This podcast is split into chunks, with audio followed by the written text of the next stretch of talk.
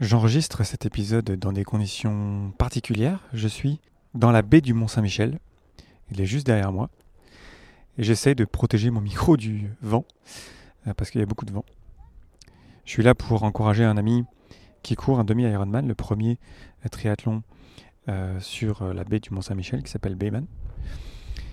Et donc voilà, j'aime bien te faire des épisodes aussi comme ça, un petit peu en pleine nature. J'espère que le son marchera bien. Je continue donc cette série euh, sur les émotions. Il y a deux épisodes de cela. On a vu l'équation de la souffrance. L'épisode de la semaine dernière, c'était sur les émotions en général. Et dans cet épisode-ci, j'ai envie de creuser un petit peu les émotions de base. Parce que lorsqu'on comprend que c'est intéressant de comprendre ses propres émotions, et qu'on commence à se regarder nous-mêmes ou à regarder dans notre corps, au début, ça ressemble un peu à rien. C'est un, mix, un mélange émotionnel qui, veut tout et rien dire. Et euh, c'est perturbant et on se dit, oh là là, c'est le bordel. Je comprends pas ce qui se passe, du coup, j'y retourne pas. Il y a plusieurs euh, manières de décrire les émotions de base. Il y a plein de modèles différents, avec sept émotions, avec plus. Moi, je préfère le modèle de base, vraiment de base de la base, avec les quatre émotions de base, que sont la joie, la colère, la tristesse et la peur. La joie, c'est ce que je vais voir aujourd'hui lorsque je vais voir des gens que je connais pas, des inconnus, arriver à la ligne d'arrivée du triathlon longue distance du Mont Saint-Michel. La joie, c'est l'état naturel de l'être humain. Lorsqu'on voit des enfants, ils sont naturellement joyeux. Ils n'ont pas besoin d'être motivés pour être joyeux. Ils le sont par défaut. Nous le sommes par défaut. La joie sert de moteur à l'envie de vivre et de progresser. C'est ce qu'on fait dans nos équipes agiles lorsqu'on fait des serious games, des jeux sérieux. On ne se prend pas au sérieux, on joue et de fait on apprend mieux. C'est pour ça aussi qu'on a des rétrospectives, avec souvent des ateliers intéressants, avec des activités qui sortent de l'ordinaire. C'est notamment parce que ça nous permet d'être plus présents, de plus profiter, d'être plus motivés, d'être plus joyeux. La joie, c'est la meilleure source de motivation. Et dans notre société aujourd'hui, elle n'est pas vraiment acceptée. Il y a peu de moments dans nos vies où on peut exprimer sa joie, où c'est bienvenu.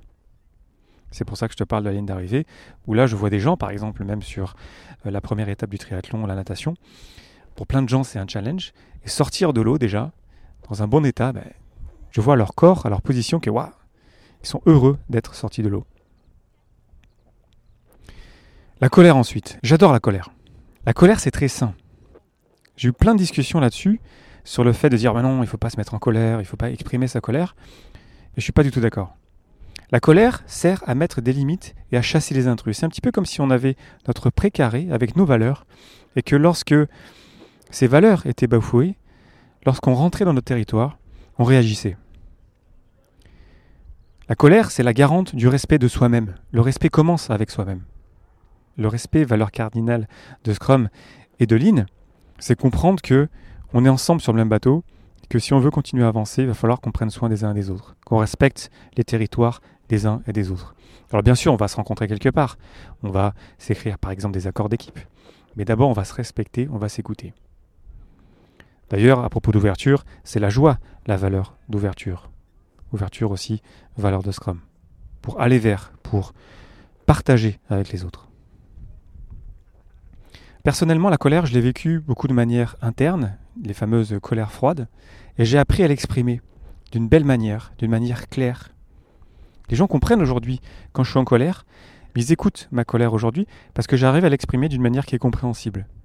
Alors que parfois, ça m'est arrivé dans ma vie, et ça m'arrivera encore euh, certainement, ma colère sortait un petit peu n'importe comment. Ce qui faisait que c'était pas compréhensible pour les autres. La tristesse ensuite. J'adore aussi la tristesse. La tristesse, ça veut dire que quelque chose est terminé. Quelque chose est perdu. C'est tourner la page. Ce qui veut dire qu'on la tourne, cette page. Ce qui veut dire que dans nos relations interpersonnelles, qu'elles soient professionnelles ou personnelles, on a un moment pour remettre les choses à plat, pour échanger, pour conclure. J'observe autour de moi qu'il y a plein de relations qui ne sont pas conclues, qui s'effacent avec le temps finalement, on oublie, mais elles ne sont pas vraiment terminées. On n'a pas pris le temps, on n'a pas écouté l'autre aussi, peut-être dans sa colère ou dans sa tristesse, et du coup ça reste ouvert. Du coup le conflit reste ouvert. Et on n'est pas triste, on a des regrets parce que c'est pas encore terminé. La tristesse, c'est ce que je te racontais lorsque j'ai dit au revoir à mon chat, lorsque j'ai pris le temps de pleurer, de vivre cette émotion de la tristesse qui est très belle aussi. Et parce que je l'ai vécu, j'ai pu tourner la page. Et aujourd'hui, je n'ai pas de regrets. La peur, enfin. La peur, c'est un rappel du cerveau pour nous dire attention, concentre-toi. Ça arrive souvent d'avoir peur lorsqu'on fait quelque chose de nouveau. Et d'ailleurs, à propos encore une fois de triathlon, sur un sport qui est assez particulier quand même, trois sports, euh, natation, vélo, course à pied. La natation, c'est dangereux. On va dans un environnement euh, où on n'est pas vraiment en sécurité, même sur un vélo, on n'est pas non plus en sécurité, mais il y a quelque chose quand même de spécial dans ce sport, et particulièrement avec la natation. Et même si j'ai fait plein de courses dans ma vie, j'ai toujours peur au départ. Et je suis à peu près certain que tous les triathlètes que j'ai vus ce matin démarrer avaient une petite appréhension, un petit moment de ok, là, il faut que je me concentre, Là, je vais aller dans l'eau, je vais nager un kilomètre et demi, je vais nager 4 kilomètres. Ok, là, je suis présent. Là. La peur, c'est l'émotion de la présence, c'est d'être concentré sur ce qu'on fait. Elle n'évite pas le danger, mais le signal pour qu'on puisse se préparer et l'affronter intelligemment. C'est lié au risque, il y a quelque chose à gagner, il y a quelque chose à perdre, et ça nous permet de rassembler notre énergie, nos forces, pour pouvoir performer, pour être présent au moment M. Ces quatre émotions recouvrent toute une palette d'expressions, allant de la joie simple à la joie extatique, par exemple. Et lorsqu'on arrive déjà à sentir, ok, qu'est-ce que je ressens là? Il se passe un truc en moi, dans mon corps. Qu'est-ce que je ressens? Est-ce que je suis en joie? La joie, c'est dans tout le corps. Est-ce que je suis triste? C'est souvent dans les tripes. C'est dans la contraction du corps, du torse notamment. Est-ce que je suis dans la peur? Est-ce que je sens que je suis alerte? Dans mes épaules? Dans mon visage? Dans mes yeux? Est-ce que je suis en colère? Est-ce qu'il y a quelque chose qui, me dérange, qui me, qui me démange quelque part? Quelque chose qui n'est pas dit que j'ai envie de dire à quelqu'un parce qu'il a envahi mon territoire. On verra dans le prochain épisode les émotions apprises. Je ne couvrirai pas toutes les émotions qui existent. Je te mettrai des liens comme d'habitude dans la description de cet épisode et des épisodes euh, prochains. Je t'invite à réfléchir sur ce que tu ressens sur le moment M. Lorsqu'il se passe quelque chose, tu sens que tu es perturbé, tu sens que tu es... Il se passe un truc dans ton corps. Est-ce que c'est la joie? Est-ce que c'est la tristesse? Est-ce que c'est la colère? Est-ce que c'est la peur? Et ensuite, éventuellement, creuser dans des émotions plus précises. Je te remercie pour ton attention et tes réactions.